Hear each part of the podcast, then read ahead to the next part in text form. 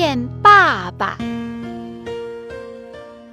小熊问爸爸是不是我要什么都可以？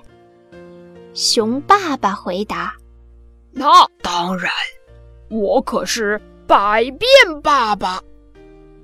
爸爸我要一辆自行车。好的。熊爸爸趴在地上成了一辆自行车。小熊骑上去，叮铃铃，叮铃铃，上街买东西喽。爸爸，我要一架梯子。好的。熊爸爸站在树下，变成了一架梯子。哈哈，小熊站在梯子上，摘到苹果啦。爸爸，我要一个枕头。好的。